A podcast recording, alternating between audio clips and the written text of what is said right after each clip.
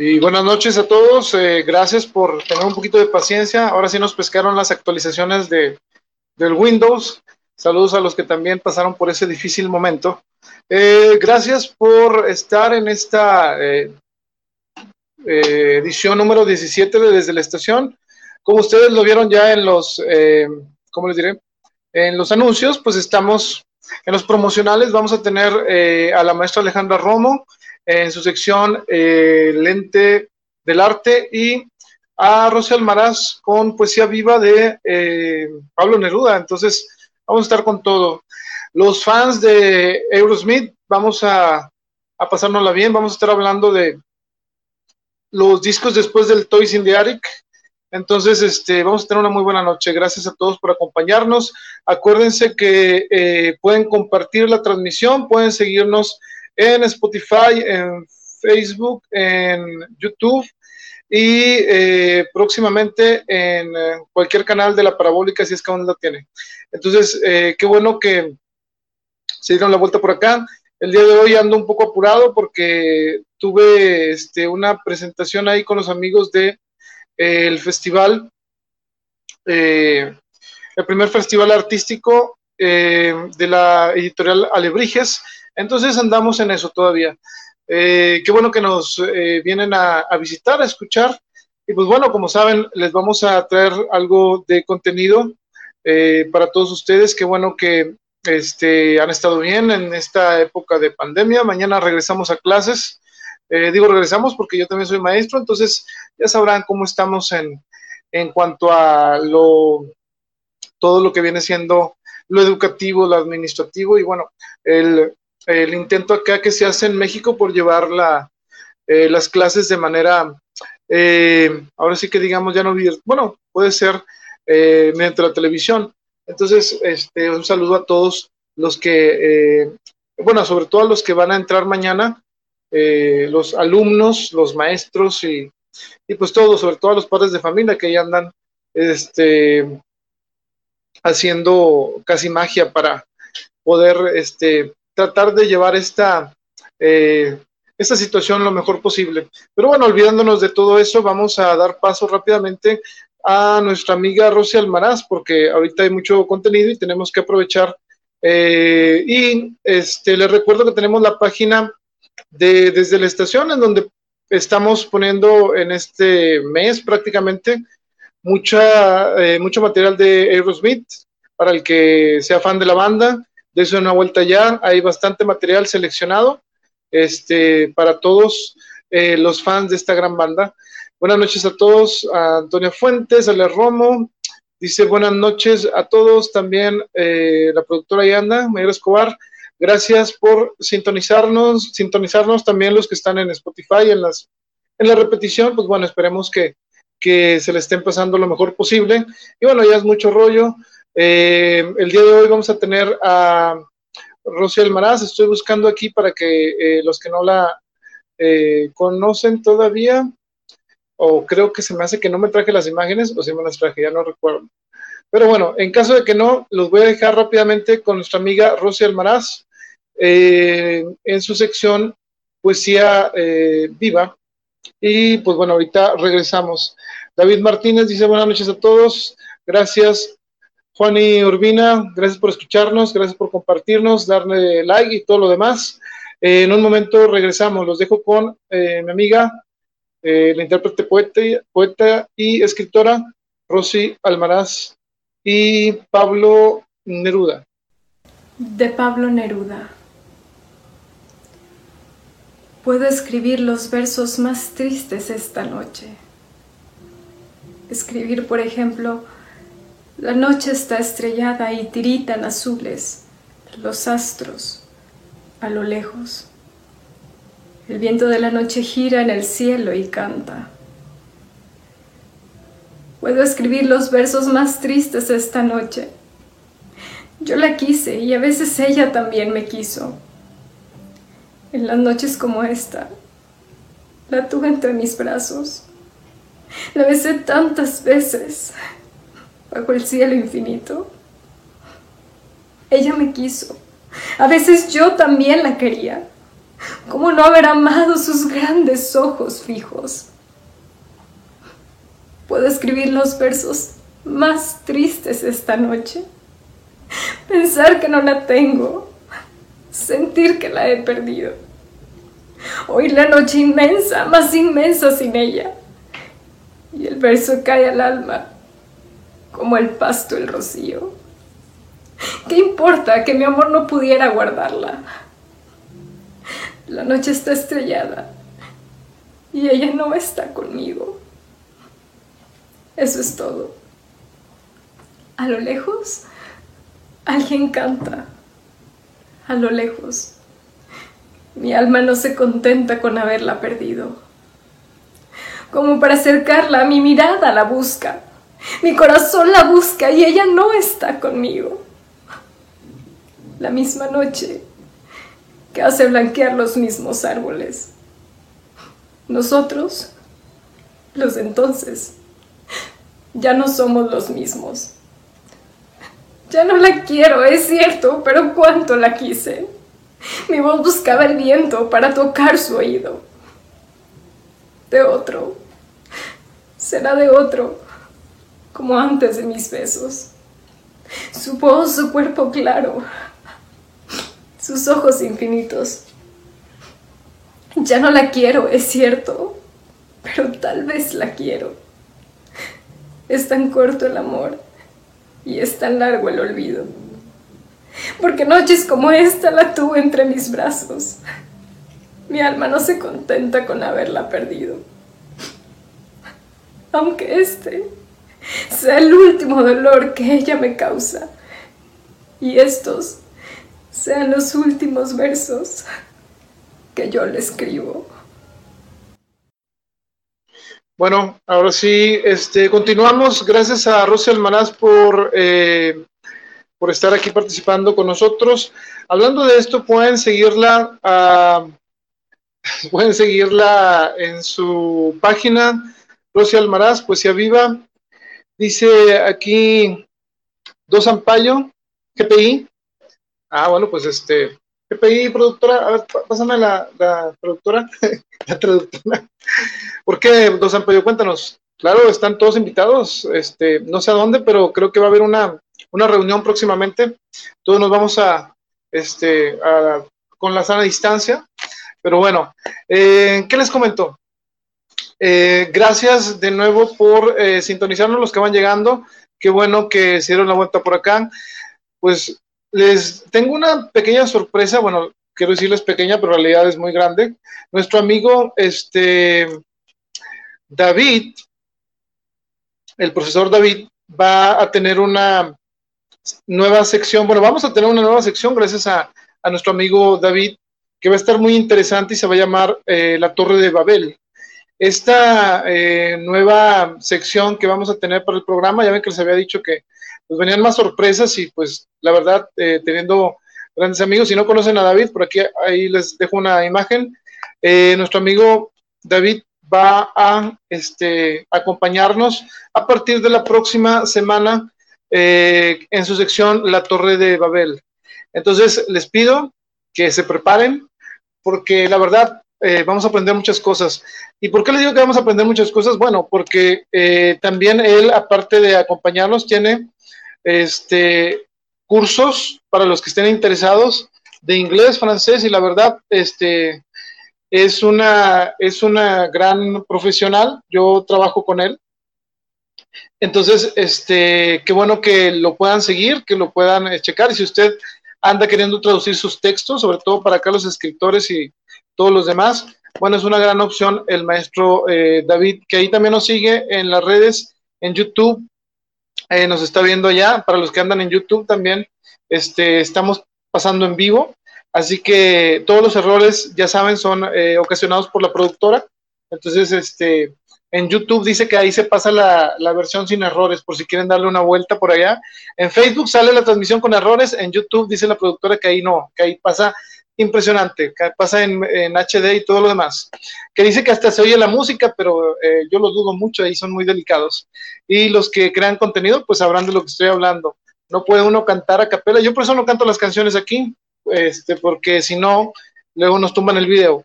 Y ya saben que es, es demasiado importante no, no este, infringir los derechos de los demás. Este, bueno, volviendo a otras cosas, porque ya empezó la productora con sus señas de béisbol, vamos a continuar con nuestra amiga, de una vez, este, con nuestra amiga eh, Alejandra Romo, que nos tiene su sección eh, El lente del arte para este, meterle velocidad. Y pues vamos a ver qué nos cuenta, porque el tema que viene acá es muy interesante, sobre todo para aquellos que les gusta la fotografía y el arte. Así que pónganle mucha atención. En un momento regresamos. Bienvenidos a una nueva cápsula de Lente del Arte. Mi nombre es Alejandra Romo y es un gusto estar de nuevo con ustedes como cada emisión del programa desde la estación. En esta ocasión hablaremos de uno de los artistas visuales y fotógrafo más importante en la historia mexicana, Armando Salas Portugal. Salas Portugal retrató como muy pocos la esencia o el alma de los paisajes mexicanos. A través de su lente nos hacía partícipes de las emociones que descubría y describía a través de sus fotografías. Explorador que buscaba, que se preocupaba por temas como la memoria y el olvido, fue un arquitecto visual que nos enseñó el significado de la luz y de las maravillosas historias detrás de sus fotografías. Armando Salas Portugal nació en Monterrey en 1916, aunque a muy temprana edad emigró con su familia hacia la Ciudad de México. A los 18 años, cuando cursaba la carrera de química en la Universidad de California, tuvo su primer acercamiento con la fotografía, dado que su hermano Daniel era aficionado al lente. Esto sucedió durante un viaje familiar a México. A partir de entonces y hasta su muerte en 1995, el artista dio cuenta de un gran sentido de la contemplación. Tal es el sello de su vástago legado que recrea los paisajes, la arquitectura y los personajes de México. Destaca de igual manera su interés por compartir esos paisajes y parajes a los que se abrazaba su capacidad de asombro. Para él, viajar implicaba ser un esfuerzo inquisitivo, una búsqueda, tener una experiencia estética. Esta experiencia, decía, debe de ser por la belleza y la naturaleza, la podíamos encontrar dentro de los paisajes que retrató a lo largo de su historia. Su reto personal precisamente era eso, transmitir esa belleza y esa naturaleza. En esencia fue un caminante y un viajero incansable, que durante 58 años recorrió el 70% del territorio mexicano capturando cerca de 55 mil imágenes. Con su cámara viajó a 42 sitios arqueológicos de México, Guatemala y Honduras y registró el crecimiento de la urbe y el desarrollo de la arquitectura moderna de México.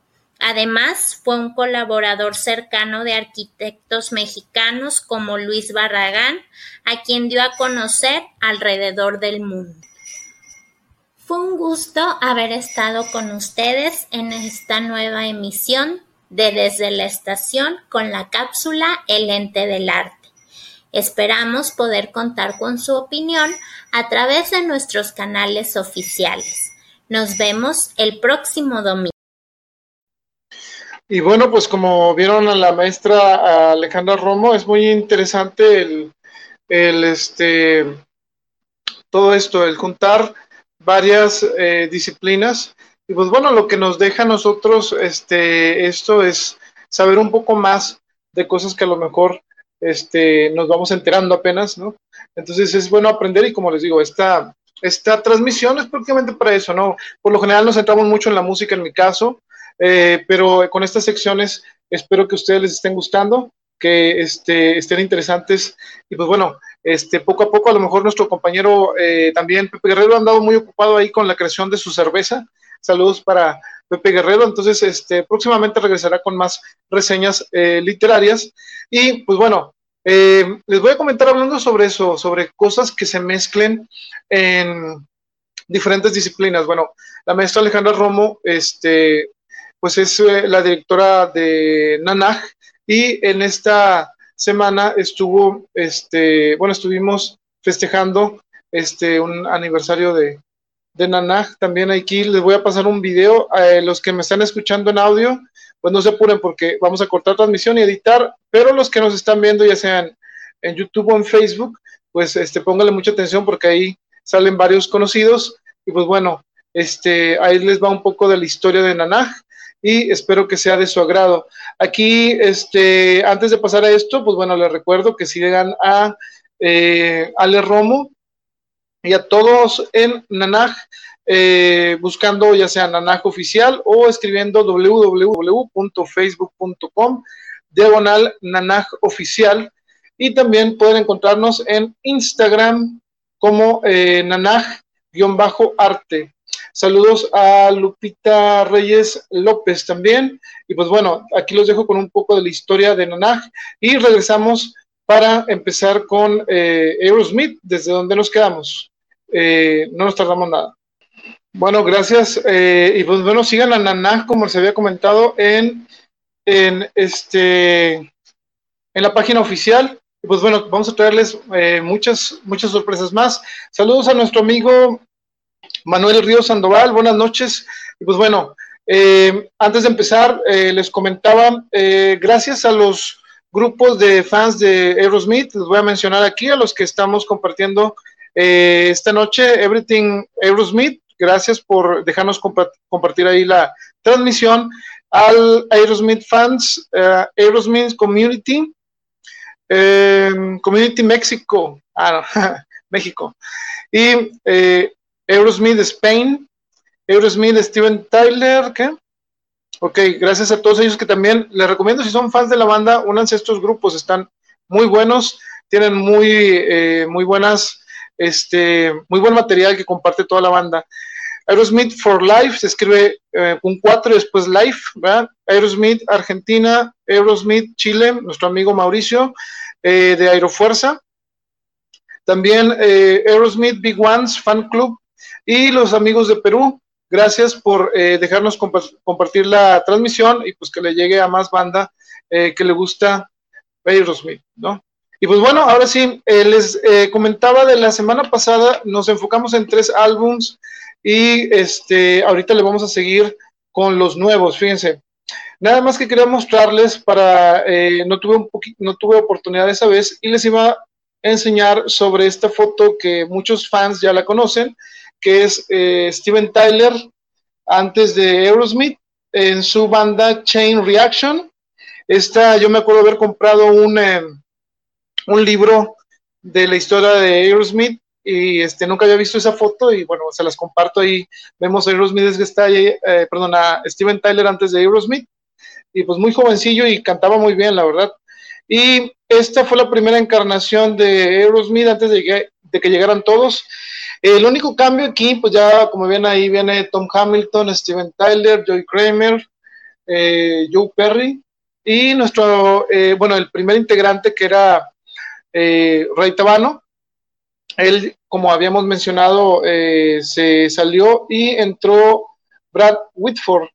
Este, esta es otra foto para los que no lo habían ubicado. Bueno, esta era la formación original antes de que llegara Brad Whitford. Igual, para los que no lo eh, habían conocido antes, pues se los quería compartir.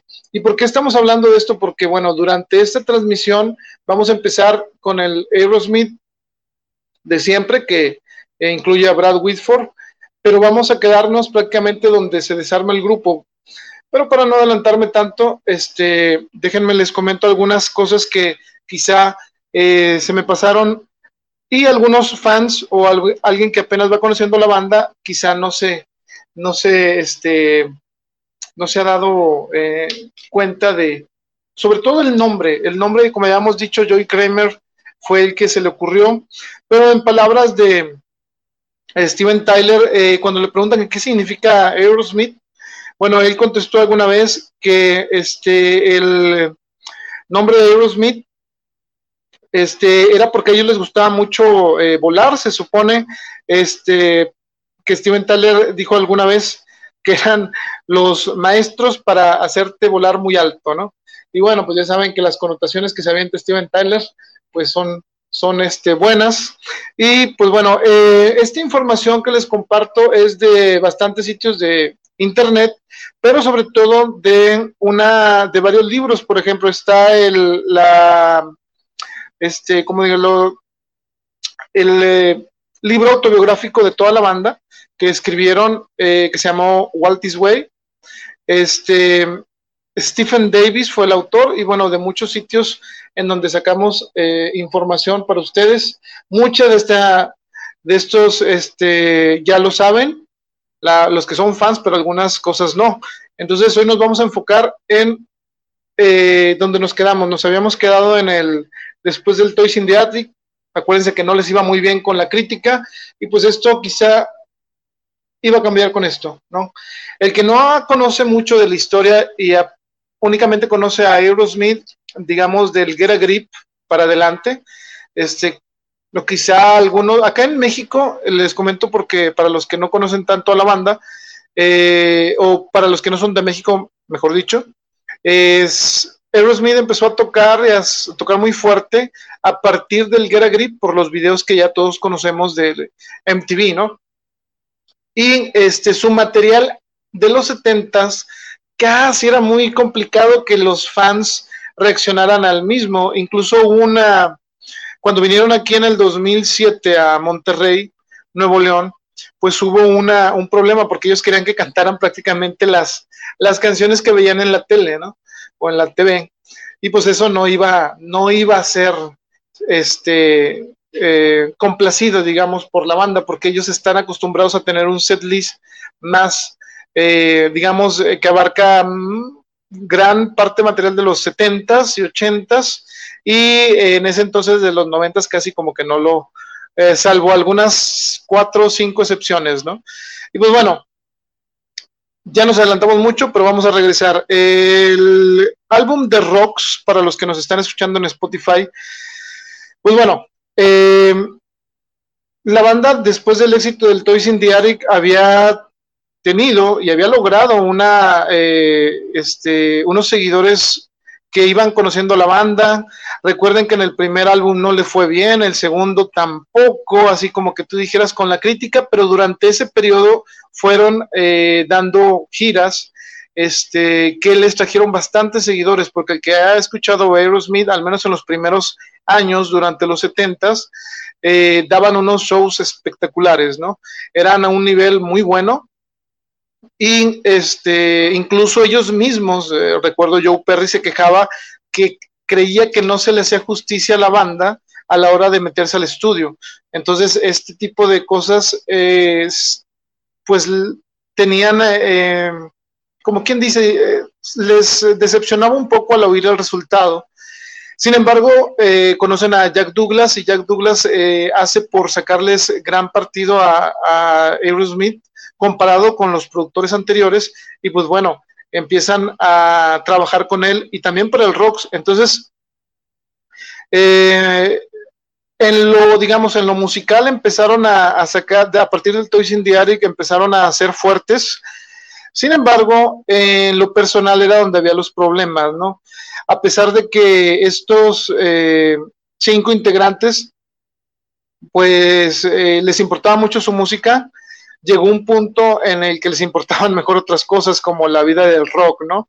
Entonces, este, crecieron en su, en sus adicciones, digamos, pero eh, siguieron funcionando. Todavía estamos hablando que este álbum que ustedes ven en pantalla, estamos hablando desde el de Rocks, lo lanzaron en mayo de 1976. Y pues bueno, si no lo han escuchado, esto es uno de los, digamos, más importantes en su carrera. Y sobre todo porque eh, los críticos, al menos de de este álbum eh, han dicho que este es uno de sus grandes trabajos porque realmente mostraba un Aerosmith muy diferente, más completo, como que todos en la misma página. Y este Joe Perry comenta sobre, sobre esto que no había duda que a pesar de que estaban metidos mucho en las drogas, este, lo que sea que estaban haciendo, lo estaban haciendo bien, al menos en la, en la música y estaba funcionando. Jack Douglas, que era el productor, mencionaba de este álbum que era en donde ayudó bastante Tom eh, Hamilton, que es el bajista, y Brad Whitford, que lleva la rítmica. Este, dijeron, ahí metieron bastantes canciones que a la postre fueron unos, eh, digamos, de las canciones más importantes que tuvo o que ha tenido la banda y eh, mostraban sus habilidades también como compositores.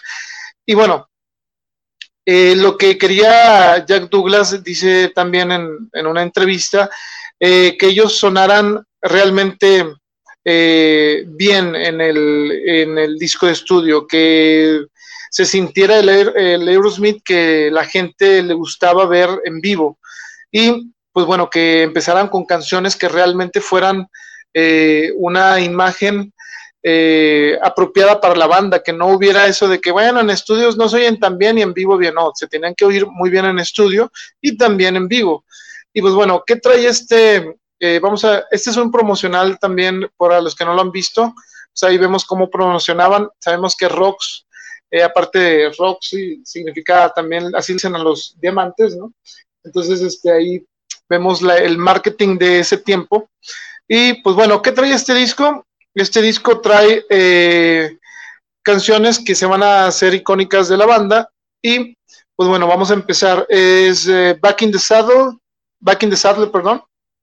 Steven Tyler y Joe Perry, eh, escrita por ellos, Last Child de Tyler y Brad Whitford, Rats in the Cellar, Tyler y Perry, Combination de Joe Perry, Sick as a Dog de Tyler con Tom Hamilton, Nobody's Fall de Tyler Whitford y Get the Letter Out de Tyler Perry, Leak and a Promise de Tyler Perry y cierra el álbum con Home Tonight escrita por Steven Tyler. Eso es lo que trae este álbum para los que no lo, no lo han escuchado y tienen su Spotify, eh, les recomiendo que lo pongan ahí para manejar, que lo pongan mientras estén trabajando. Créanme que van a encontrar un Aerosmith muy diferente al que al de los noventas, digamos, al que están acostumbrados. Eh, ¿Qué más? Bueno, sacaron tres sencillos. El primero, los primeros dos los sacaron en 1976, fue Last Child, y el segundo fue Home Tonight. Para cerrar fue el tercero, que fue Back in the Saddle, en el 77. Y bueno, vamos a hablar un poco de estas canciones. Por ejemplo, Back in the Saddle, eh, Joe Perry, bueno, sobre esto dijo que eh, estaba realmente eh, ¿cómo podemos decirlo para que se oiga elegante, productora? Estaba completamente lleno de heroína, podría ser, bueno, este, cuando escribió Back in the Saddle, eh, que el riff simplemente lo sintió en sus venas, como quien dice, y pues por eso le salió así. Es lo que se Joe Perry. ¿Quién ha hecho un cover que a lo mejor les gustaría escuchar? Bueno, Sebastian Bach eh, hizo un cover de la canción en su álbum Angel Down del 2007. Eh, entonces, este, pues bueno, para que los escuchen. Sí que es dog, que es enfermo como perro, ¿no? Eh, de esto nos dice Tom, eh, bueno, nos dice Joe Perry que Tom tocó la guitarra rítmica en Sick as Dog y este Joe Perry tocó el bajo por la primera mitad y después volvieron a cambiar instrumentos. Eh, y al final Steven Tyler eh, terminó con la parte del bajo y pues bueno, como quien dice, se cambiaron instrumentos que Steven Tyler se puso a tocar. Y todo eso se hizo en una sola toma, según Joe Perry.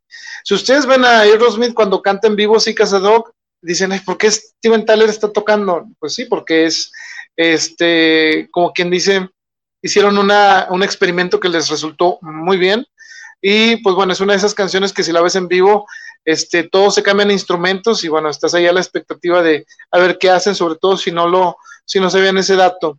En Rats in the Cellar, eh, Steven Tyler dijo que escribió esta canción como una respuesta a Toys in the Attic.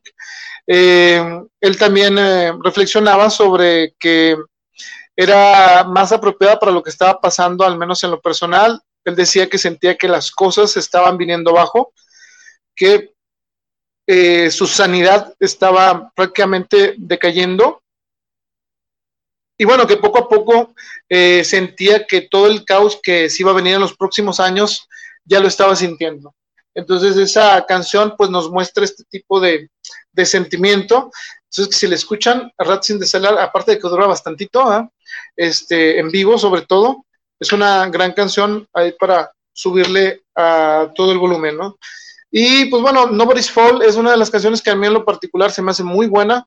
Eh, para los que han escuchado este disco, eh, creo que estarán de acuerdo conmigo que la versión en vivo es buena, yo diría que un poquito más de buena.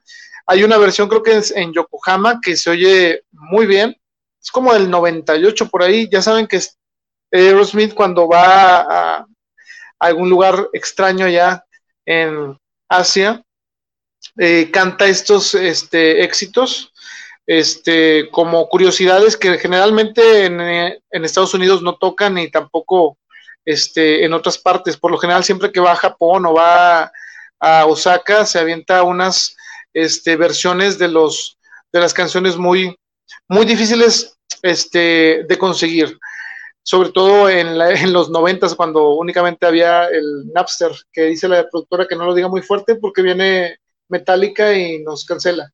Entonces, este, continuamos con Nobody's Fall. Bueno, ¿de qué se trata Nobody's Fall? Esta es una de las canciones que, este, se trata, según Steven Tyler, eh, que tiene que ver porque a la banda en conjunto tenía miedo de los terremotos y también de volar. Entonces, este, trata sobre esto, eh, estas fallas que pueden ocurrir. Y eh, en otro había, leí por ahí, digamos, hace como 10 años, no lo tengo muy fresco, pero sí recuerdo que también hablaba sobre la falla de San Andrés. Entonces, este, cuestión de checar ese dato, pero casi estoy seguro que sí. Y pues bueno, también encontré ahí que también esta canción es la favorita de Brad Whitford.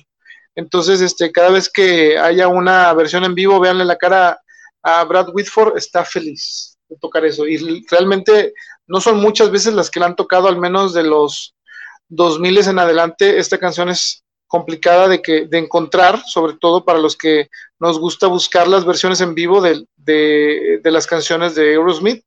Sobre todo, este, no recuerdo, creo que esta nunca ha sido incluida en, en vivo, al menos como oficial, este, a diferencia de otras que sí son de los setentas, que eh, se repiten continuamente en algunos eh, álbums en vivo.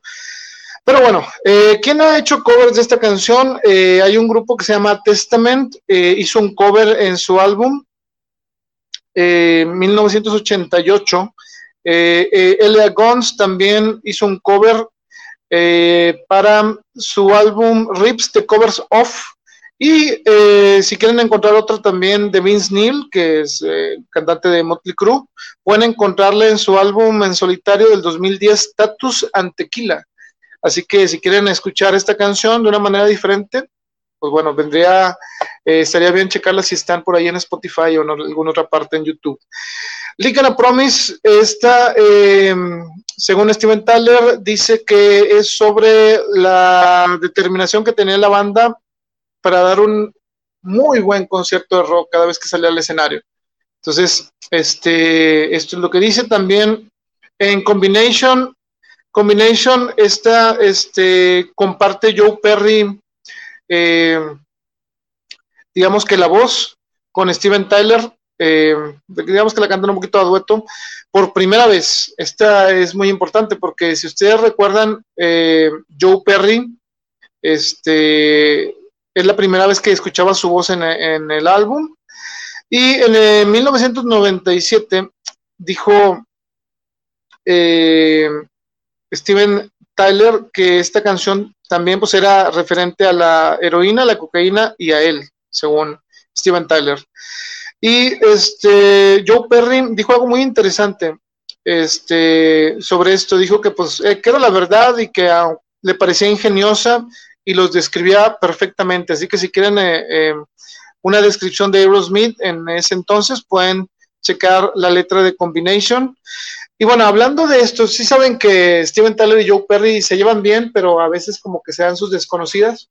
Entonces, en este entonces, digo, nos remontamos hasta los setentas y este, bueno, dijo Joe Perry cuando les, cuando les, les este, comentaron sobre esta canción que él recordó que eh, en ese entonces Steven Tyler era muy celoso sobre quién, sobre que él quería cantar prácticamente todas las canciones.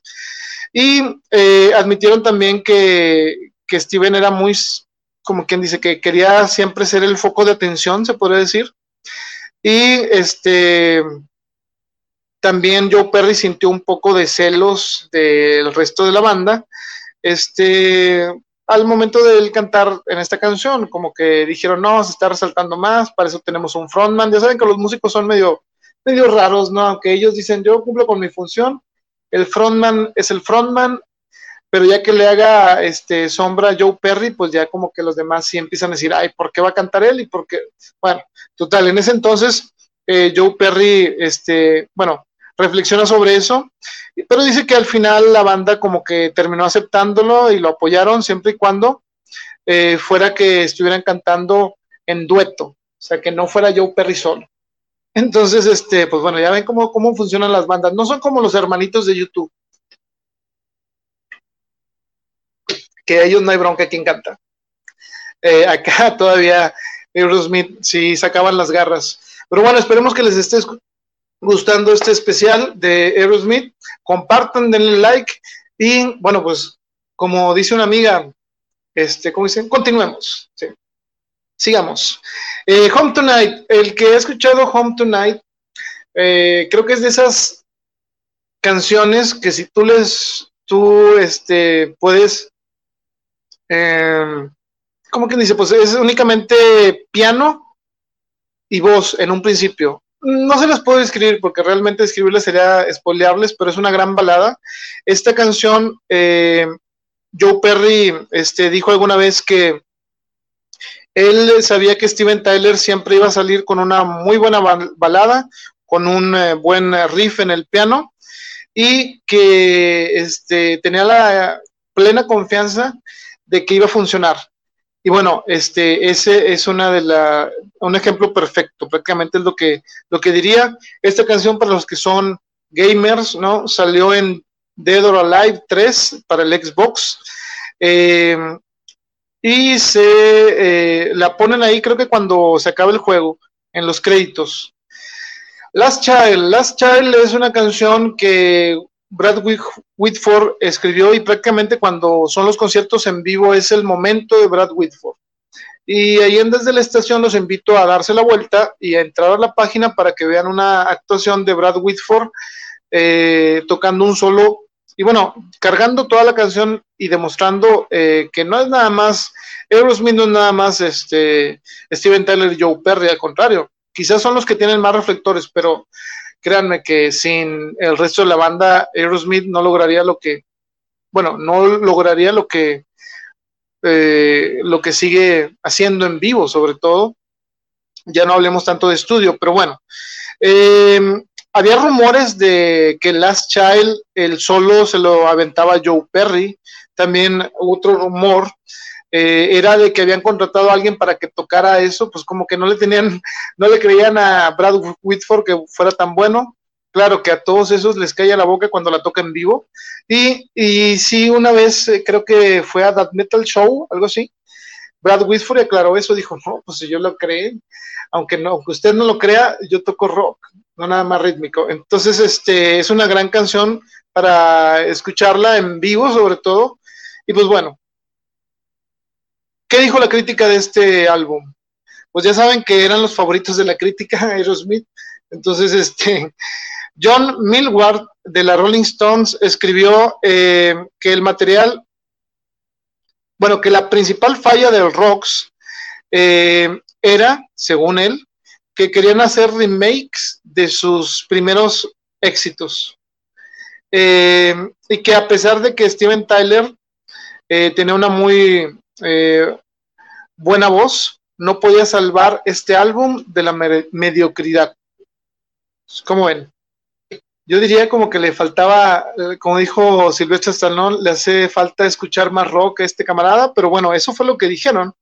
Y este hubo eh, otro crítico que se llama Robert Christou, que es del Village Boys, y dijo en ese entonces, Aerosmith está haciendo un excelente trabajo imitando a Led Zeppelin. Y este, y pues bueno, como verán, este, son los favoritos de la crítica, ¿no? Eso es lo que se decía del rocks en ese entonces, al menos en eh, Rolling Stones en The Village Boys. Para la gente que lo conoció después, este, ahí les va lo que escribió Greg Prato ya más en la, digamos, en lo contemporáneo, en la actualidad. Hizo una reseña y dijo que rock era una de esas secuelas, bueno, no digamos secuelas, como que el, eh, fue hizo un gran trabajo siendo el sucesor de eh, la obra maestra que había sido Toys in the Attic y mostraba a Aerosmith en su más puro eh, y crudo rock and roll, ¿no? ¿Quién más habló sobre este disco? bueno, ustedes espero que lo conozcan, a James Hetfield de Metallica, dijo que Rocks y Aerosmith, la banda, también fueron unas influencias muy importantes en su música e incluso eh, fueron la razón por la que él este, quiso aprender a tocar la guitarra, ¿no? Otro que también, digamos que era fan del rock fue Kurt Cobain, que lo mencionó eh, dentro de sus álbumes favoritos, y Slash también dijo que el rock fue, al igual que este, lo que había mencionado James Hetfield, una de esas de, esas, este, de esos álbums que lo inspiró para aprender a tocar una guitarra, ¿no? Joe Perry, ¿qué dice sobre esto? Bueno, dijo que el, eh, el propósito del rock era que, eh, bueno, lo voy a hablar como lo dijo Joe Perry, se reidentificara eh, como Aerosmith, como la, la banda, la mejor banda, digamos, de garage de América. Eh, con guitarras que podían este, sonar estruendosas, unos grandes, eh, digamos, eh, una gran voz, y bueno, todo, toda la batida en su lugar, y digamos que ser los mejores en ese tiempo, ¿no? era una culminación de toda la angustia y la ira y la felicidad que ellos habían pasado de estar quebrados a, ser eh, una de las bandas importantes del rock, ¿no? Porque hay que acordarse, o sea, que venía un Aerosmith que en los primeros dos no le fue tan bien y en el tercero tuvo un respiro y en este cuarto, pues al menos ellos sentían que tenían un gran disco y la verdad, al menos no sé ustedes, pero para mí Rocks es uno de los de esos álbums que si te dices rockero, ¿no? Si te gusta el rock, tienes que escuchar al menos una vez. Ya si te gusta o no, pues bueno, ya eso es opcional y cae dentro de los gustos. Y este, y pues bueno, ¿qué le seguiría al rocks? Pues bueno, pues, le seguiría. Le seguiría. Creo que no, creo que no se cargó la foto, compañeros. A ver. Bueno, se supone que ahí está. Se tardó un poco, creo que andamos un poco de conexión. Ahí está. Le seguiría el Draw the Line. El Draw the Line eh, sale en eh, diciembre de 1977. Yo no sé qué opinen ustedes, pero esta es una gran portada. Para los que lo están viendo en vivo, este, tenemos ahí a todos eh, dibujados. Ahora, este quinto álbum de Aerosmith Studio, este, pues ahora sí, que los pescó en medio de, ya no digamos vicios, ya de excesos. Eh, digo, un vicio es un exceso, pero aquí se lo llevaron al límite, tal y como eh, este, se escribe. Y bueno, a pesar de que este disco este, fue una gran, eh, tiene grandes momentos, pues este, vamos a ver qué fue lo que pasó con, con él.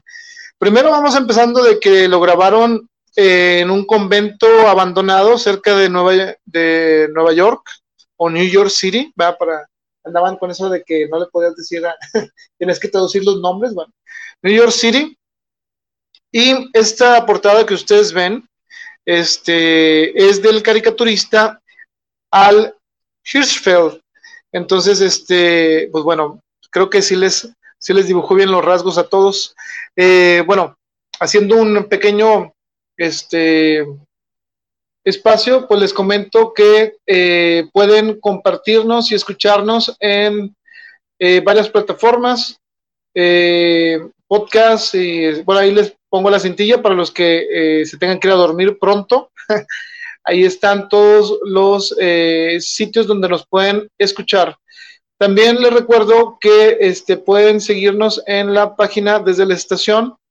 Y bueno, continuamos porque este, si no, aquí corto el, corto el momento, ¿no? Y bueno, en el Draw the Line, este, estábamos, eh, que lo grabaron en este convento. Y según Joe Perry, eh, se sintió que este, ya no estaban todos en la misma página, que se habían, eh, pues ya no funcionaban como una unidad, ¿no? Ya no como una banda. Eh, menciona que en, en, el libro Walt Way, que ya no eran músicos que eran drogadictos, sino drogadictos haciendo música. Entonces, este, pues prácticamente estaban en un muy mal eh, momento. De acuerdo a la biografía de Steven Tyler, que se llama Does the Noise in My Head Bother You? Eh, les sugirió que eh, este, que la razón por la que se fueron al convento era para tenerlos este, fuera del alcance de las drogas, ¿no? Y este, Steven Tyler dice que eh, su plan había fallado miserablemente, ¿no? Porque dice, bueno, pues es tan sencillo que si nosotros no vamos a las drogas, las drogas podían ir hacia nosotros. Entonces, este, dice en su biografía que bueno, que este, contrataban a gente que les llevaba, este, digamos, sus prescripciones, según Steven Tyler. Entonces, este, al no estar tan en sí Steven Tyler y Joe Perry, no estuvieron tan involucrados en el proceso de escribir y grabar como en los anteriores. Y de acuerdo a Joe Perry, decía que mucha gente eh, estaba eh, metiéndose eh, en, el, en la grabación del álbum y estaba escribiendo porque tanto Steven y él, pues no, ya realmente no les importaba. Entonces, este, únicamente Draw the Line y I Want to Know Why y Get It Up son las canciones que Steven y Joe Perry escribirían para este álbum, al menos juntos. Eh, los demás pues serían Tom, Joey Kramer y Steven Tyler, eh, crearían Kings and Queens y eh, Brad Whitford también, este, pues digamos que cubriría tanto a eh, Joe Perry y a, y a este, en, en, la guitarra incluso. Pero bueno, hay una canción que se llama The Hands That Fits, este, en donde Joe Perry ni siquiera tocó y no tocó porque él prefería quedarse eh, pues prácticamente tirado en su cuarto, ¿no? Y este, ese día que grabaron, pues se les acabó la paciencia y Brad Whitford tomó la guitarra y tocó la parte que se supone que debería de ser Joe Perry. Entonces, este, pues así las cosas, ¿no?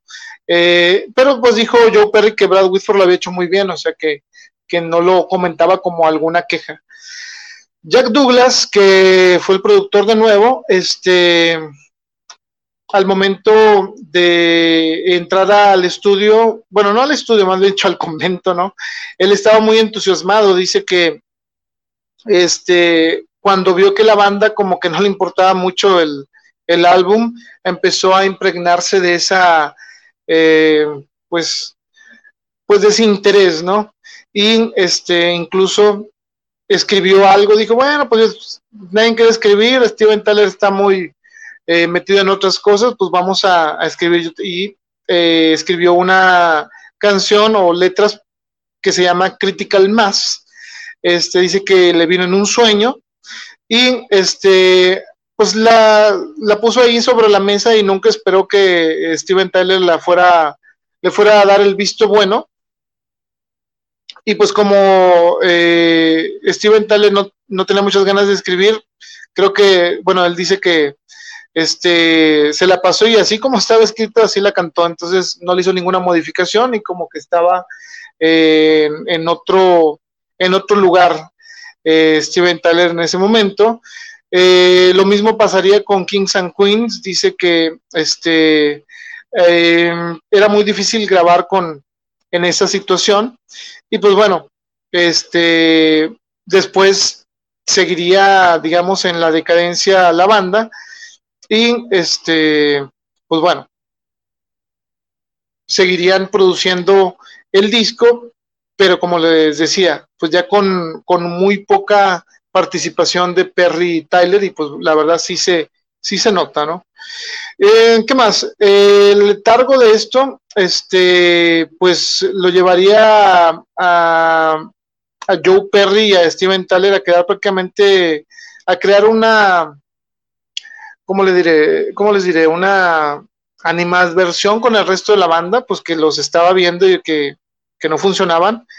Este Steven Tyler eh, diría en una este, entrevista que, bueno, ya en retrospectiva decía, bueno, yo no era Patti Smith escribiendo poesía, dice que él escribía exactamente eh, si escuchaba la música y si la música no venía, pues tampoco venían las letras. Eso es lo que diría Steven Tyler sobre esta situación, porque bueno, digo, ahí sí como quien dice, es de, lado que cada quien lo vea y pues en ese momento todos veían cosas diferentes. Y ese fue uno de los principales este, problemas.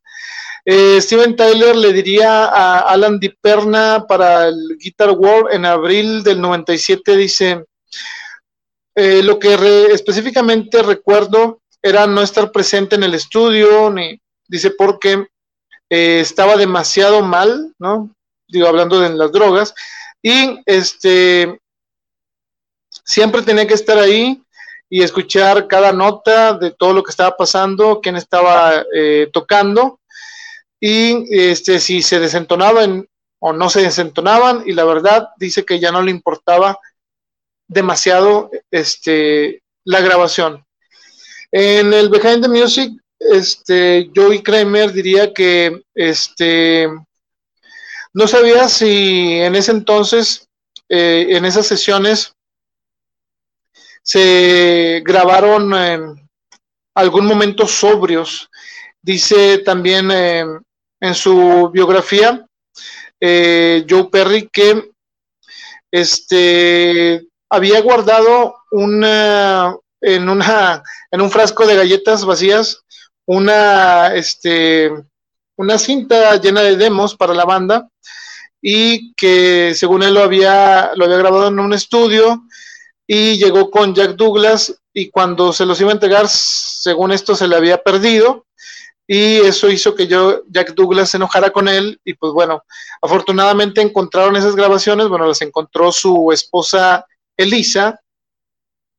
Y dentro de esas grabaciones estaba este, una canción que canta Joe Perry que se llama Bright Light Fright, este, que en, en, lo personal es muy buena para mí, trae hasta saxofón y de esas cosas que le meten, eh, trae buenos arreglos, este, se la recomiendo sobre todo como que, como les digo, en vivo, este, la tocan muy bien, pero bueno, este, había también dentro de esa cinta perdida que afortunadamente la encontraron canciones eh, bueno, fragmentos que podía, de las que construyeron canciones como I Want to Know Why, Get It Up y Draw the Line. Este, y bueno, dice que este, las letras para esta música eh, le tomaron a Steven Tyler meses para escribirlas y en unas incluso hasta que estuvieron de regreso en Nueva York. Las, eh, broncas personales, digamos, deterioraron todo, ¿no? Este, al momento de llegar Perry con la canción de Bright Life Friday, la banda este, le dijo explícitamente que no les gustaba. Y, bueno, cuando les preguntó, bueno, ¿la van a querer o no la van a querer? Y ellos dijeron que no, pues bueno, este sí se sintió así como que ya era algo, algo más allá de lo musical, ¿no? Al momento de no, y bueno, y prácticamente él la grabó solo, eh, Joe Perry, este, este, no, no dejaría que dejaran la canción fuera y sí terminaron eh, grabándola. Eh, la banda no tenía suficiente material como para acabar este disco, por lo cual recurrieron a, este, dos covers. Eh, uno fue el de Milk Cow Blues, que es de Kokomo Arnold, una gran canción, este, y sobre todo la tocan muy bien en vivo. Este, y de Otis Rush, All Your Love. All Your Love quedaría relegada para este disco, pero si ustedes consiguieron o consiguen la Pandora's Box, ahí viene esa grabación. Y la única que entraría sería Milko Blues. Y hablando de eso, bueno, ahí les van las canciones que trae este álbum. Es. Eh, ahí va. Draw the Line, I Wanna Know Why, Critical Mass, Get It Up, Bright Light Friday, Kings and Queens, The Hands That Fits, Sight for Sore Eyes y Milko Blues. Y pues bueno, son, serían otras ocho canciones, eh, perdón, serían uh, nueve canciones y este, en unas, digamos, como curiosidades, pues bueno, eh, Critical Mass, como vimos, fue de Tom Hamilton, Jack Douglas y Tyler. Bright Light Fry fue enteramente de Joe Perry. Y este Brad Whitford, eh, Steven Tyler, Tom Hamilton, Joy Kramer y Jack Douglas escribirían Kings and Queens.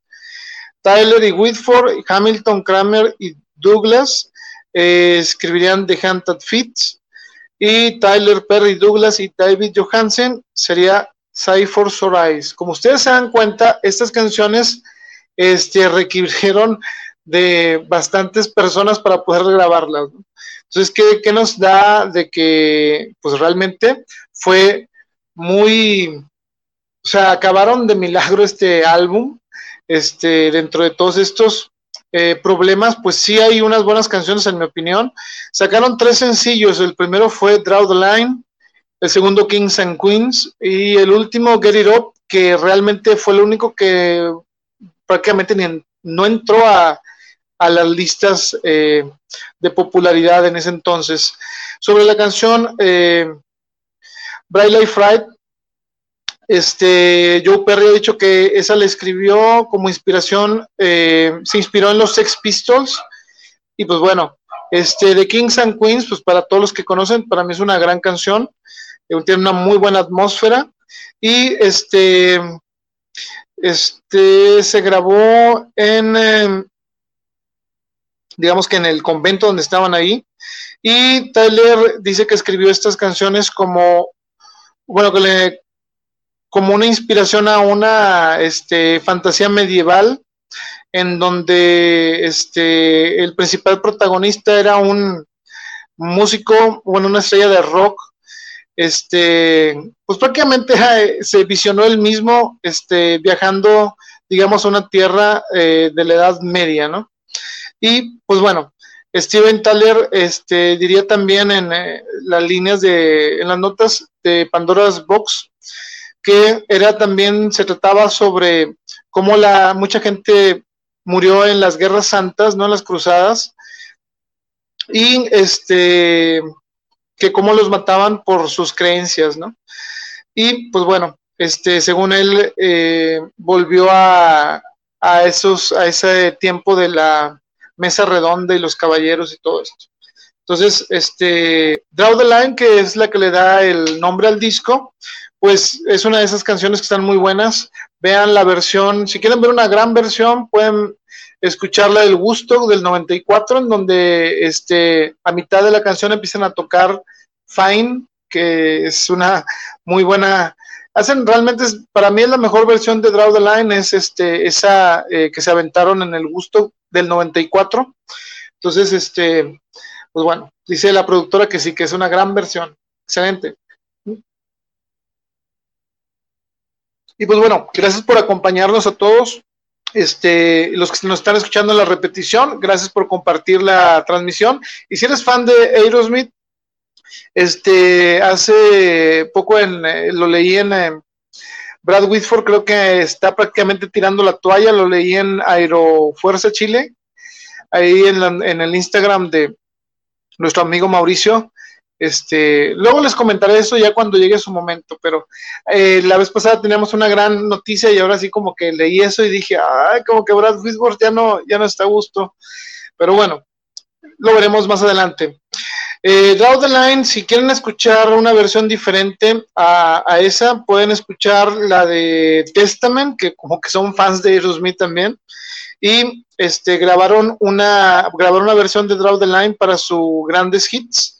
Este, o sea, para los grandes hits de Testament viene Draw the Line. Y Pearl Jam eh, se aventó un cover de Draw the Line por, en el Boston Fenway Park en eh, agosto del 2016, para más precisión, el 5 de agosto del 2016. Get It Up, Get It Up, esta eh, canción, este, particularmente la destacamos porque eh, el que hace este, los coros, la que hace los coros es la cantante de la banda LA Jets, Karen Lawrence, y este se sacó como una como un sencillo, pero no funcionó porque realmente no era una muy buena no era muy buena este letra según eh, del punto de vista de los negocios no era muy buena letra. Si si este la buscan entenderán por qué. Y bueno, ¿qué dijo la crítica de este álbum? Bueno, Billy Altman de la Rolling Stones le dijo este LP Realmente es un disco horrendo, caótico, al punto de que está mal hecho y es este casi un sonido denso y impenetrable, aparte de confuso. pues imagínense, este digo, los críticos siempre son los críticos, ¿no? Quién sabe qué le habrán hecho a este crítico, porque realmente si tú escuchabas eh, algunas dos o tres canciones no era para tanto, ¿no? Eh, Robert Christo volvió a considerar que este álbum era el producto de una banda que se le estaba acabando el aire. Todavía esa fue, como dijo Homero Simpson, se las dejó barata, ¿no? Este, porque la verdad no fue tan mordaz como la anterior. Y este Greg Prato de All Music escribió que este que estaban regresando a lo simple, al hard rock, según esto, y este que al menos para él este fue el último eh, álbum eh, que sí sonaba Aerosmith, este al menos por eh, este, al menos para él era lo que sonaba, porque iba a pasar una década sin que, según él, este, se escucharan de nuevo como Aerosmith. Entonces, bueno, esas son las críticas de eh, Draw the Line. Eh, ¿Qué pasó durante la gira? Bueno, aquí viene lo importante y le decía a la productora que no sé si decir todos los chismes sin censura, toda la información que la productora fue a entrevistar a muchas personas para que les que le dieran las este, información. Y este, bueno, fíjense, la banda es, giró en bastantes ciudades este, para sacar adelante este álbum. Digamos que esto fue lo que les gustaba. Eh, pero también el riesgo de todo esto fue que pues, al estar de gira, pues ya saben que el abuso de las drogas y el tipo de eh, vida durante las giras de en ese entonces sobre todo, pues empezaron a afectar eh, sus presentaciones en vivo. Tyler y Joe Perry eh, los empezaron a conocer ya no como Tyler y Joe Perry, sino como los gemelos tóxicos. Entonces, este, como una burla hacia este, creo que a los que les dicen los Glimmer Twins es a Jagger y a Richards. Ya saben que siempre les han tirado carro con eso de que eh, creen que son los Rolling Stones y todo esto, pero pues la verdad, eh, no, ya para mí no son nada similares. Bueno, algunas cosas sí, pero tanto como para decir que son la copia, pues no. Entonces, este, dice Steven Tyler que él se gastó 64 millones de dólares en drogas. Eh, y bueno, como nunca están de acuerdo, parecen los hermanos de Cano, ¿no? Este Perry este, diría un poco después al enterarse de eso que no había una manera creíble, por no decir fucking way, ¿verdad? No se puede decir eso, productora. Este, en el mundo en el que tú te pudieras gastar tanto dinero eh, comprando drogas y todavía estar vivo. Entonces, este dice que sí hace un gran titular y muy bueno, pero en términos prácticos, eso probabilidad de que Steven Tyler haya comprado tanto dinero, perdón, que haya gastado tanto dinero en droga, este dice que es poco creíble. Este, pero bueno, cada quien vea, quien sabe, a lo mejor y sí. Bueno, a lo mejor este se los vendieron muy caros, probablemente. Este, bueno, y en, eh, para complementar la información de esto, en, eh, en los últimos años de los 70, ya para acabar la década, Aerosmith apareció, aunque usted no lo crea, como rivales de los Bee. Si no ha visto esa película, véala. Se llama Sgt. Pepper's Lonely Heart Club Band. La película. Y sí, sí hay. Por si usted no me cree, este, búsquela y bueno, salen de los malitos este, Aerosmith. Y este, aparte de participar en la película, este, se aventaron un cover de los Beatles, el de Come Together, eh, para el soundtrack. Y después también lo incluyeron en, en, este, en otras en otros álbums y compilaciones. Y bueno, pues sí les fue bien en esto. se este, sacaron también un doble eh, vinil, en ese entonces pues no era CD, eh, que se llamó Live Bootleg eh, y se, este, se sacó a la venta en 1978 y la verdad está muy bueno en vivo. Y este, siguieron de gira con el Draw the Line y sacaron un una canción que se llama Chip Away the Stone, que también sacaron como sencillo para poder apoyar las producciones. Y bueno, ¿qué puedo comentarles de eso? Que no nos vamos a detener tanto en los discos en vivo de Aerosmith, ni tampoco en las eh, compilaciones, porque si no, no vamos a acabar nunca. este, porque la verdad son bastantes. Eh, y a ver, son bastantes y no, no creo que nos alcanzaría eh, para poder hacer un, este, un, un buen especial. Entonces nos dice nuestro amigo eh, Regio 58, Chirregio 58 dice, wow, no lo sabía lo del cover de Come Together. Sí, exactamente. Eh, hay un cover de Come Together y si quieren ver otra vez una muy buena versión de ese, busquen el gusto y se la diviertan bastante. para una anécdota, si lo ves cuando está empezando, todos ya están listos y el único que se le va la onda es a Joey Kramer hasta que le avienta un grito a Steven Tyler, una mirada, mirada 44 y ya después reacciona y dice, ah, sí, ya tengo que empezar. Entonces es un momento algo, algo chusco para los seguidores de la banda. Vean el gusto que está muy buena esa versión también. Siguiente disco, vamos a ver, ¿cuál siguió? Eh, Draw the Line, eh, pues bueno, gracias por acompañarnos de nuevo. Pues nos vamos a ir ahora con este. Este, a ver si no me. Ok, acuérdense que estoy transmitiendo de un celular, entonces ténganme paciencia. Eh, gracias por compartir, por eh, darle like, me gusta y todo lo demás.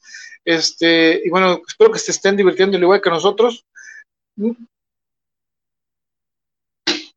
Nos vamos con el disco de Night in the Roots. Pero vamos a hablar un poquito antes de que lo grabaran. Esta eh, empezó la grabación de este álbum en la primavera de 1979. Sin embargo, empezaron mal, empezaron a, este, a tener problemas, retrasos y todo lo demás. Eh, Steven Tyler eh, tuvo muchos problemas para completar las letras y ya no digamos de grabar la voz, ¿no?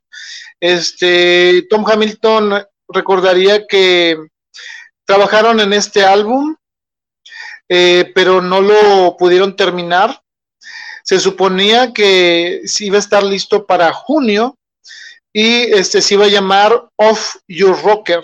Entonces, este, no iba a ser este el, título. Eh, pero bueno, debido a que no grabaron las letras, este, y la banda estaba un poco en crisis, pues no lo pudieron hacer. ¿Qué más problemas tuvieron? Bueno, uno de los que tuvo problemas con esto este, pues prácticamente todos andaban como que mal de dinero, pero Joe Perry le debía a la banda en su conjunto 80 mil dólares y esos 80 mil dólares se los debía porque se la pasó pidiendo room service, según esto. Se había gastado 80 mil dólares de deuda en puro room service y lo había puesto a nombre de la banda, entonces prácticamente se los debía a ellos. Y este, eh, dice, ah, bueno, eh, sí, en concierto eh, puedes encontrar la versión de Come Together en Gusto, Gusto 94, no el Gusto primero, el del segundo. Ahí viene, nada, es cuestión de que pongan Aerosmith, Gusto 94, Come Together y les va a salir. Y bueno, volviendo a esto, entonces, para acabarla, Aerosmith así toda la banda, y Jack Douglas también estaban teniendo un poco de problemas eh, porque se estaban alejando eh, debido a que el productor se había divorciado de su esposa y la esposa pues era amiga de la banda y pues los habían conocido, entonces quieras o no, pues al divorciarse de ella, este, se sintió el golpe al menos de la manera interna, ya ven que eran muy unidos, ya llevaban eh, tiempo siendo su productor y pues prácticamente conocían eh, a la familia y pues bueno, eh, era un golpeteo, digamos, este, no nada más en, eh, en, lo profesional, sino también en lo personal. Draw the Line no vendió tanto, este, y Columbia, la verdad, tuvo que alzar la mano o la voz también, este, y Jack Douglas eh, comenta sobre esto que la disquera empezó a, ponerles, eh, a presionarlos, porque, bueno, le, según esto, Jack Douglas dijo que les habían comentado, miren cuánto vendieron, eh, más vale que les salga otro éxito o vamos a tener problemas. Eso fue lo que, lo que dijeron pues bueno, entonces era ahora o nunca, ¿no? Entonces, este, el problema era que no podían acabar el disco y eh, lo que se les ocurrió al, a los managers era mandarlos de gira, este, para que generaran un poco de, digamos, este, pues bueno, a lo mejor Aerosmith no son tan buenos y ahorita no van a grabar nada, mejor que se pongan a trabajar en una gira y pues este, a producir dinero, ¿no? Entonces, este, pues bueno, y para salir del atolladero de todo lo que debían. Entonces, esto eh, ocasionó eh, que todavía se retrasara más el disco y Tom Hamilton recuerda que, este, que no les dieron tanto eh, tiempo para hacer este disco comparado con lo que había pasado con los anteriores y que dice que en esta ocasión iban a necesitar más tiempo del, de lo normal, este, pero bueno, que finalmente pues le tuvieron que hacer caso y salieron de gira eh, antes de que estuviera lista, eh, pues listo todo, ¿no? Y eh, todos estaban frustrados, comenta Tom Hamilton, que era irónico, porque este, estaban allá en la gira tocando en estadios y había mucha gente, pero la banda realmente se estaba muriendo tanto musicalmente y pues anímicamente y todo lo que termina en mente, ¿no? Entonces, este, dicen también que debido a que estaban eh, cayendo en demasiados excesos, eh, empezaron a, a, llevarse mal y empezaron a pelearse entre ellos y todo esto llevó a que las actuaciones de la banda en vivo no fueran tan buenas y siempre terminaban peleándose entre ellos y pues aparte estaban las esposas que viajaban con ellos y aparte este pues no se llevaban tan bien.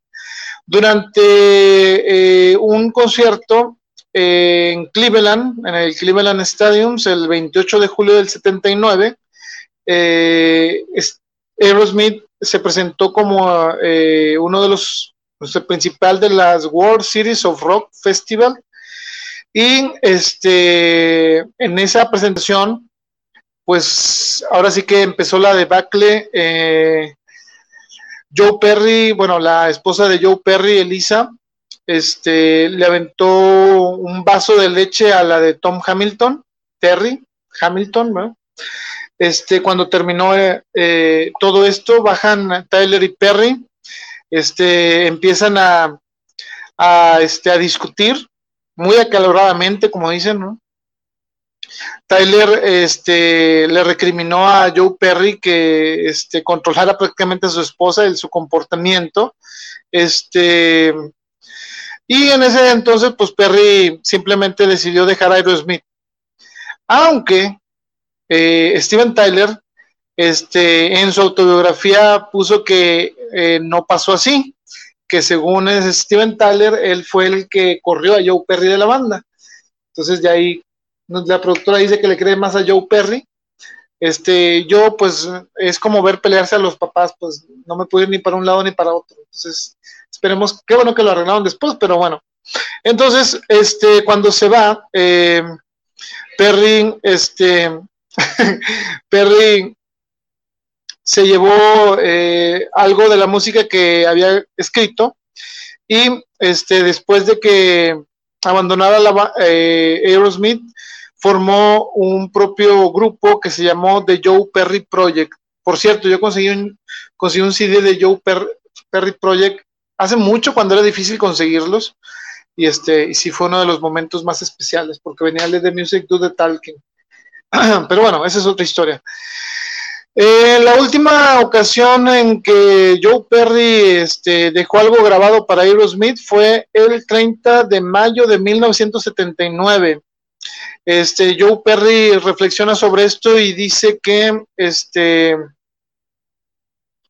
él no sabía por qué ya no estaba Jack Douglas involucrado en la grabación del álbum este, que él consideraba que Aerosmith estaba prácticamente batallando de más, que estaban en el limbo para sacar este álbum eh, y que en un momento este, él tenía que lavarse las manos de eso. Dice que eh, les dijo, es su álbum, hagan lo que quieran con él.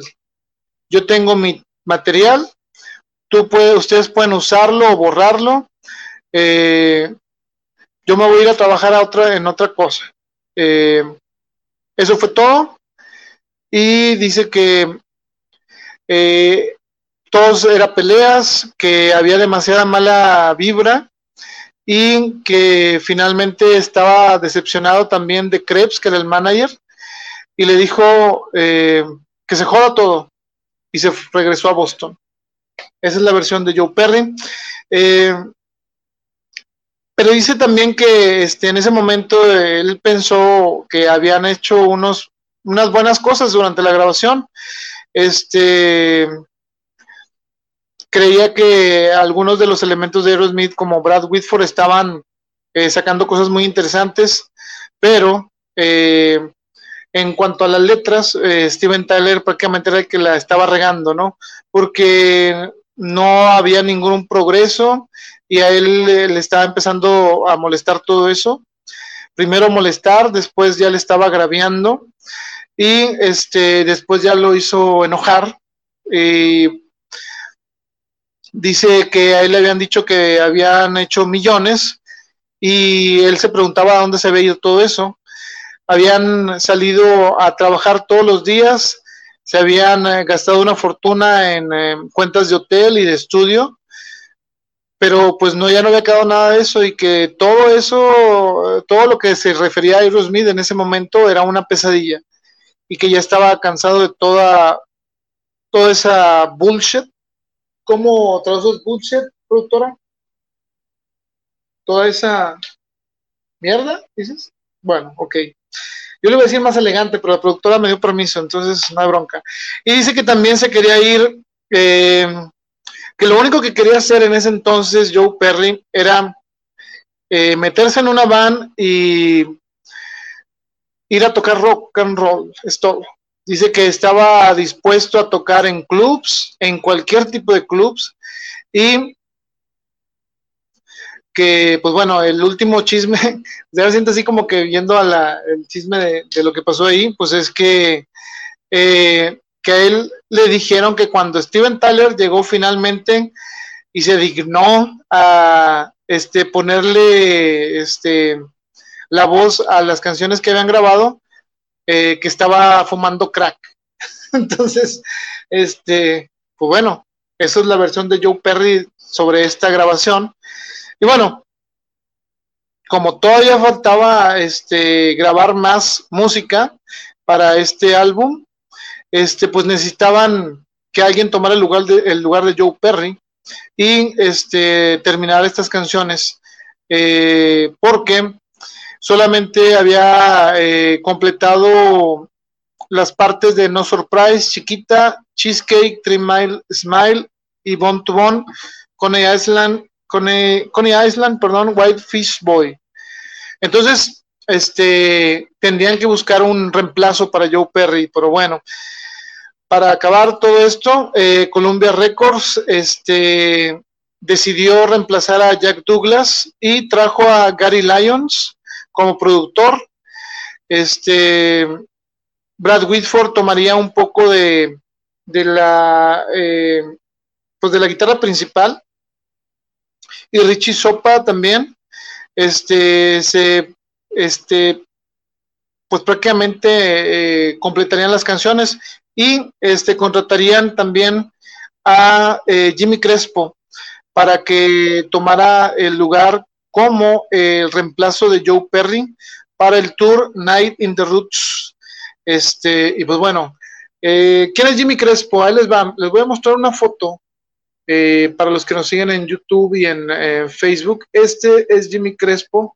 Mucha gente que no está tan metida en Aerosmith pues este no, no ha visto o no sabe que, que este, cambió la alineación. Miren, ahí está Jimmy Crespo. Bueno, esta es una foto de, ese, de esos momentos. Ahí vemos a Brad Whitford, Tom Hamilton, Steven Tyler, Joey Kramer abajo y Jimmy Crespo es el que está a.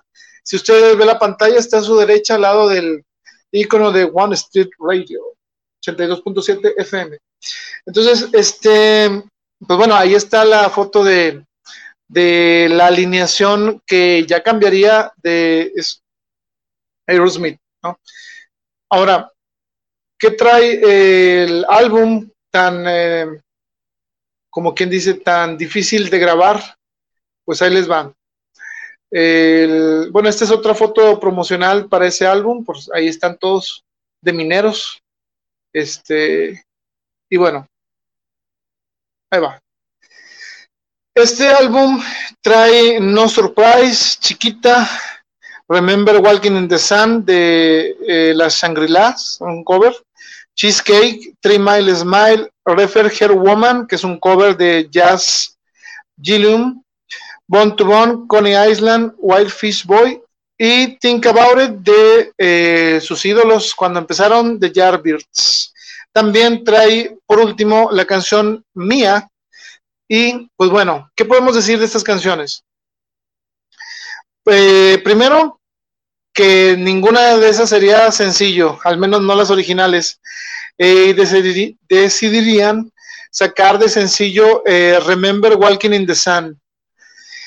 y para, hicieron promocionales de video de dos canciones. Hicieron video para No Surprise y para Chiquita en donde salía Jimmy Crespo. Pero estos videos no, recibieron mucha mucha difusión, digamos. Y si ustedes son fans y quieren verlos, pues me imagino que deben de estar disponibles en YouTube, pero si quiere conseguir el original, pues busque y a ver si encuentra uno que se llama eh, Video Scrapbook, es de VHS. Eh, ok, dice la productora, se veía muy feliz Steven Tyler con la salida de Joe Perry. Sí lo sabemos, pero por dentro les apuesto que era una lágrima. Este, pero a lo mejor en ese entonces yo escuché, bueno, eh, leí en un libro, ahorita este, complementando esta, este mensaje, que estaban realmente peleados a muerte en ese entonces Steven Tyler y Joe Perry, o sea, pero feo, no era poquito. Entonces probablemente sí, sí estaba feliz. Pero bueno, este, ¿qué más? Vamos a hablar sobre las canciones. Bueno, Steven Tyler sobre River Heller Woman. Eh, Tyler dijo que River Hell Woman eh, era, eh, la sacó de un, un álbum de blues de 1940, que él tenía las letras en una libreta que se le habían robado y entonces le llamó al doctor Demento, así se llama, es una también personalidad allá. Este, bueno, ya creo que falleció. No, no voy a ser que le ando, ando diciendo que falleció, no falleció, pero bueno, esperemos que esté vivo. este, el doctor Demento le llamó este, Steven Tyler para que le leyera las letras este, por teléfono. Bueno, y la verdad, esta canción siempre eh, en vivo es una, es, es muy buena escucharla, está, está muy buena la, la versión de Aerosmith. ¿Y qué más? La de Mía, bueno, la de Mía, Steven Tyler dice que fue una canción de cuna que escribió en el piano para su hija. Eh,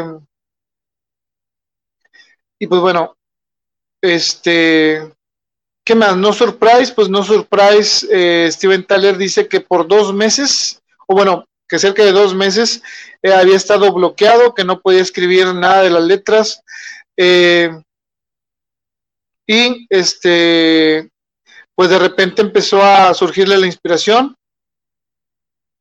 y este decidió escribir la historia de la banda en una canción y eh, pues bueno, esa es prácticamente lo que se le ocurrió con la grabación de No Surprise.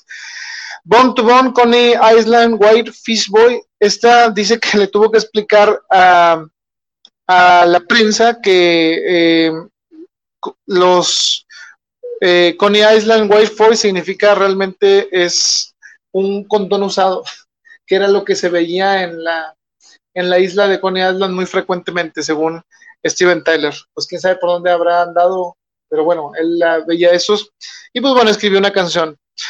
Eh, la gira de Night in the Roots comenzó eh, después prácticamente la grabación y la banda se había encontrado eh, con muchos problemas.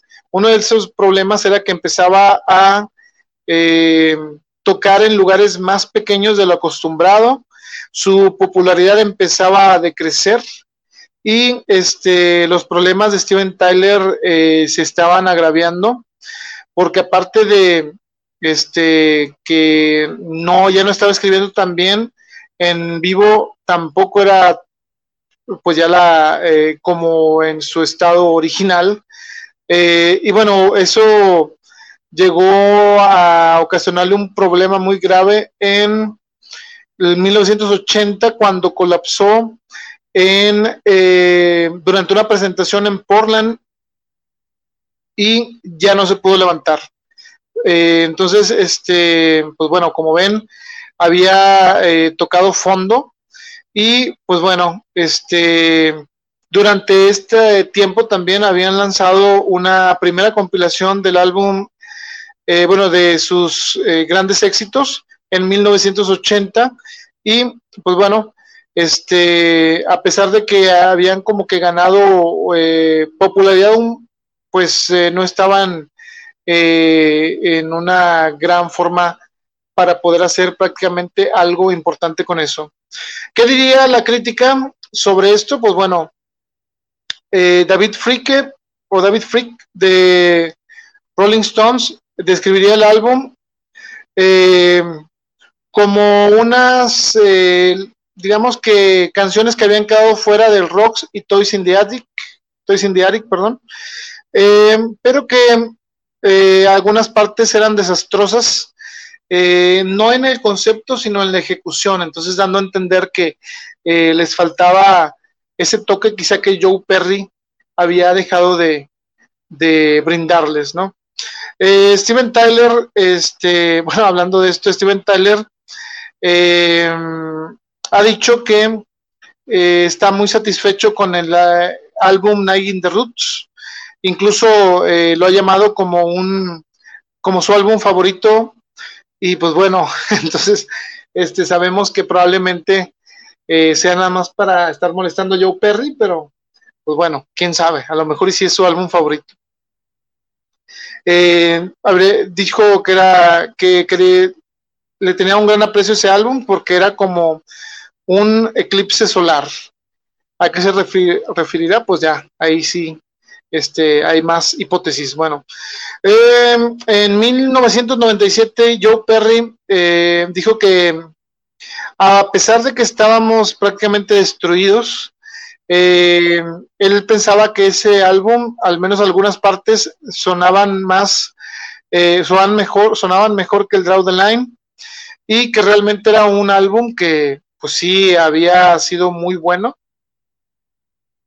Y pues bueno, este, en, la, en el otoño ya de 1980, para acabar la mala racha, Steven Tyler eh, se lesionaría muy seriamente debido a que tuvo un accidente en una moto eh, que lo dejó hospitalizado durante dos meses y ya no pudieron seguir eh, con la gira ni grabar nada hasta ya casi mediados o más de 1981, que es el último álbum del que vamos a hablar el día de hoy y ya estamos casi por terminar y es este, el Rock in a Hard Place. El Rock in a Hard Place, eh, pues bueno, otra vez este, recurrieron a Jack Douglas. Em, pero alguien más saldría de la banda. Eh, cuando acabaron de grabar Lightning Strikes, que se convertiría en el, en el sencillo, Brad Whitford dejaría la banda y decidiría formar un eh, dúo con Derek Sandholms y grabaría un, disco que se llamaría eh, Whitford Sandholms, creo, y que pues realmente no le fue tan bien. Eh, ahora vamos a ver, ¿quién era eh, el nuevo integrante que cubriría a este Brad Whitford? Pues nada más y nada menos que Rick Dufay.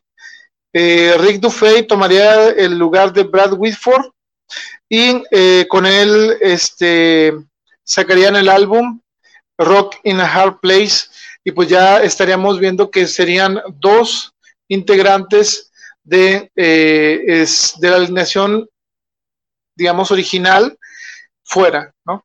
Saludos a nuestra amiga Noemí Bravo que se anda reportando por aquí, saludos. Y eh, pues bueno, ya estamos terminando casi con el último de eh, Aerosmith, al menos por esta ocasión. Pero, ¿qué pasó en este álbum? Bueno, volviendo, déjenme les pongo aquí esto. Con Rockin' a Hard Place, este, pues sería el primer álbum que eh, en el que no estaría Joe Perry. Y este Brad Whitford también este estaría fuera de la banda. Y la banda gastaría un millón y medio de dólares para eh, grabar este álbum. Entonces, este álbum llegaría únicamente al lugar número 32 en el Billboard y este solamente un, eh, un sencillo se metería a las listas eh, de popularidad que sería el Lightning Strikes que llegará al 21 en la mainstream mainstream perdón rock chart del Billboard. Y bueno este álbum trae eh, lo siguiente ahí les va. Ok. Trae Jailbait Jailbait, ¿cómo se dice? Jailbait, ¿va? Eh, Lightning Strikes, Beach Brew, Bolivian Ragamuffin, Cry Me a River, Prelude to Johnny, Johnny's Butterfly, Rockin' a Hard Place, Jiggy's Up, Push Come to Show. Esos son los que traería. Y pues bueno, fíjense, ahí les va. Eh, el cover que incluyeron en esta ocasión fue el de Cry a River, es de el escritor Arthur Hamilton. Y pues bueno, Jimmy Crespo participaría con Steven Tyler escribiendo J eh, Richard Supa y Crespo y Tyler Lightning Strikes. Tyler y Crespo, Beach Brew, Tyler y Crespo, Bolivian Ragamuffin. Y bueno, este, las demás, Jack Douglas colaboraría también Jimmy Crespo y Steven Tyler con Johannes Butterfly y con Rockin' a Hard Place. Y Tyler y Crespo con Jiggy Sop. Entonces eh, nos damos cuenta que eh, pues sí aportó bastante Crespo para este, este álbum. Y los sencillos eh, pues serían Lightning Strikes, Beach Brew y este, y pues bueno, fíjense, la banda haría un, un, este, un video eh, para este disco. Eh, sería el de Lightning Strikes, ¿no? Entonces, este, si ustedes no lo han visto, pues bueno, ahí van a ver a Aerosmith como unos pandilleros con eh, bats de béisbol, cadenas y cuchillos, como que se iban a enfrentar a otra banda. Muy a la, este, este, Ah, no, por eso fue después el de Michael Jackson de Beat O a lo mejor estaban en ese entonces. Bueno, quién sabe. No, no tengo el dato de momento, pero prácticamente este eh, podías ver ahí Aerosmith como que haciendo la de malitos y cantando en un estudio también. Pero bueno, esa sería la única eh, canción que llegó a las listas de popularidad sin Joe Perry. Eh, y bueno, este, ¿qué más? Esta canción, eh, pues llegó, como les habíamos dicho, al número 21. El siguiente sencillo era Beach Brew y fue el eh, tercer y sencillo. No, perdón. El sencillo este lo sacaron únicamente como promoción, como promocional. O sea, prácticamente no le dieron nada de, publicidad en, en radio y pues bueno, para los que este, quieren algo de datos curiosos, sería el último sencillo promocional que sacaría eh, la banda para Columbia Records. Porque si ustedes se acuerdan, habían dicho que eh, o sacan un éxito o se van y pues creo que se tendrían que ir. Y este regresaría eh, Aerosmith a Columbia hasta 1997 para Nine Lives. Y bueno, ¿qué dijo la crítica? Rápidamente, la crítica eh, de Greg Prato para All Music escribiría que pues sentía él que ya no había esa química mágica de sus eh, álbums de los setentas, porque eh, sin Perry y Whitford este, pues sí se sentía el vacío, ¿no? Entonces, este, no les fue, no les fue tan bien con la, con la crítica. Sin embargo, este, Joy Kremer diría también que el álbum, si bien no era malo, este, tampoco era tan bueno que digamos, eh, porque dice que había eh, varias cosas que a él no le gustaron, como por ejemplo que Jimmy Crespo hiciera eh, de la guitarra, y este pues sí sentía la ausencia de la de Aerosmith porque Joey Kramer no lo considera como un álbum de Aerosmith porque pues nada más están Steven, Tom y él y pues que para al menos eh, Joey Kramer ellos no son Aerosmith sin los demás.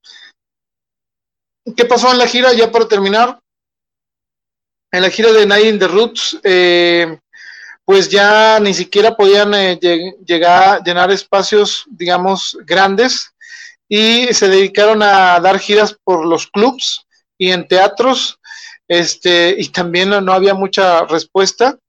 Eh, cuando regresaron a tocar a, Worcester en Massachusetts, Tyler y Perry se reunirían en el backstage antes del show eh, Steven Tyler estaba eh, tan intoxicado que colapsó en el escenario, como en los viejos tiempos, diría Joe Perry, y pues lamentablemente no se pudo levantar, no estaba en un muy buen momento tampoco.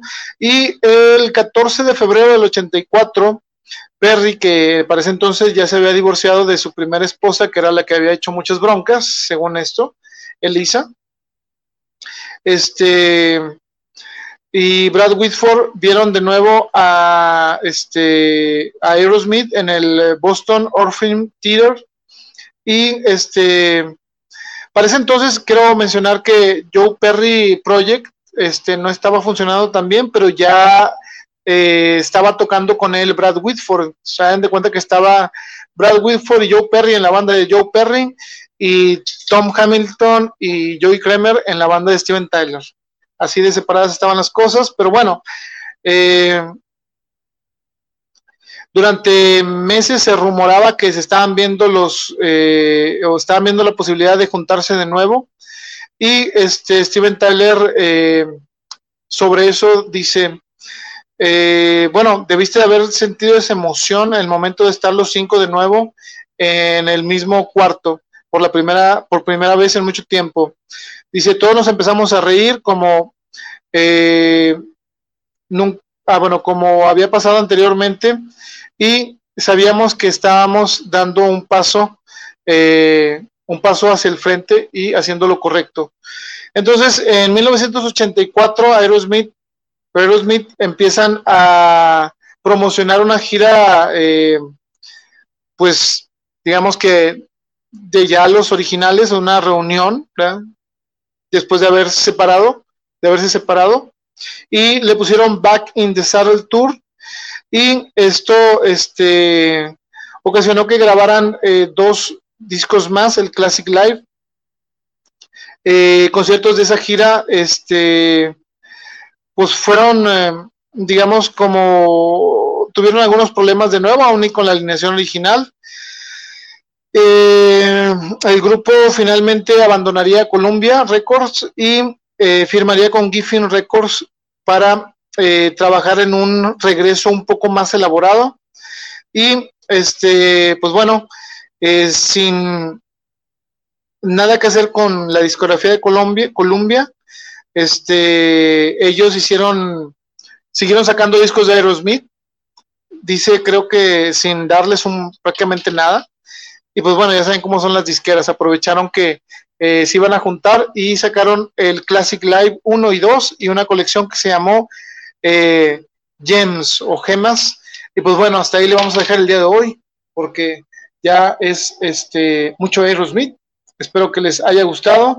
Eh, antes de despedirnos, bueno, gracias a, a todos los que nos escuchan y comparten. Y se me había pasado algo muy importante que tengo que comentar y este, espero que eh, leer una oportunidad y se me había pasado, era esto, es eh, la maestra Alejandra Romo va a dar un curso eh, los próximos días, aquí está, ya saliendo algo de Aerosmith, se alcanzan a ver ahí, voy a quitar todo esto, ok, ahí va. Bueno, este curso, para los que vean la información, eh, clara. Déjenme les digo qué dice. Eh, es de los primeros pobladores a la fundación eh, de Monterrey, creo. Entonces van, pueden este, checarlo el miércoles, es de 7 a 8 y media. Y visiten a NAG para más información. Comuníquense con la maestra Alejandra Romo. Y pues bueno, ya fue mucho este Aerosmith por el día de hoy. Espero que les haya gustado los que nos eh, visitan eh, de nuevo. Gracias por eh, darle like a la página desde la estación, por compartir esto. Y pues bueno, ahora sí, este, ha llegado el momento de despedirnos. Recuerden que la próxima semana regresaremos con más secciones y, este, tenemos el debut de nuestro amigo David. Entonces, qué bueno que se dan la vuelta, pero al menos por el día de hoy tengo que decirles que eh, vámonos antes eh, de que vengan, de que vengan, es que no, encontrado el, este, dice la productora que lo iba de nuevo, entonces, ok, van.